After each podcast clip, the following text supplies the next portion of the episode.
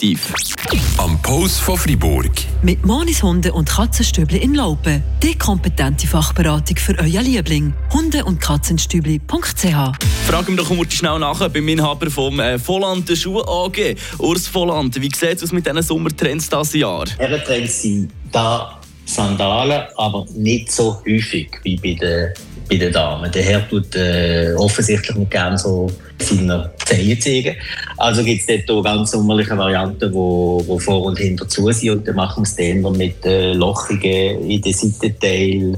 Äh, und, und da gibt es ganz tolle Sachen aus, aus, aus Spanien zum Beispiel, wo, wo, wo, wo du dann einfach statt halt die Sandalen so einen sommerlichen leichten Schuh hast. Die sind in der Farbe äh, gross ist blau bei den Herren und auch Cognac-Farbe ist sehr, sehr gut, nebst dem Weiß. Wo du natürlich nein, quasi einen Sandalersatz hast bei den Herren, machst du dann mit den Sneaker, wo du einfach in Weiß drehst. Das ist ein bisschen das. Der sieht schon ein bisschen anders aus. Aber bei den Herren gibt es Sandalen, die sind eher die sportiveren angesehen.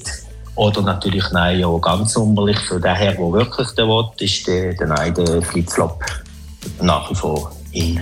Nach wie vor. Okay, vielen Dank, Urs Volante. Aber jetzt würde es mich wundern, sagst du einfach nicht gerne deine Zehen? Was hast du echt du für Zehen? Hey, also, ja, ja, ja, schon, schon, schon so Kreienzehen, muss ich im Fall schon zugeben. Aber, äh, da, das ist nichts zum Schämen, oder? Savannenuscher wieder Trend das Jahr, wie es scheint. Radio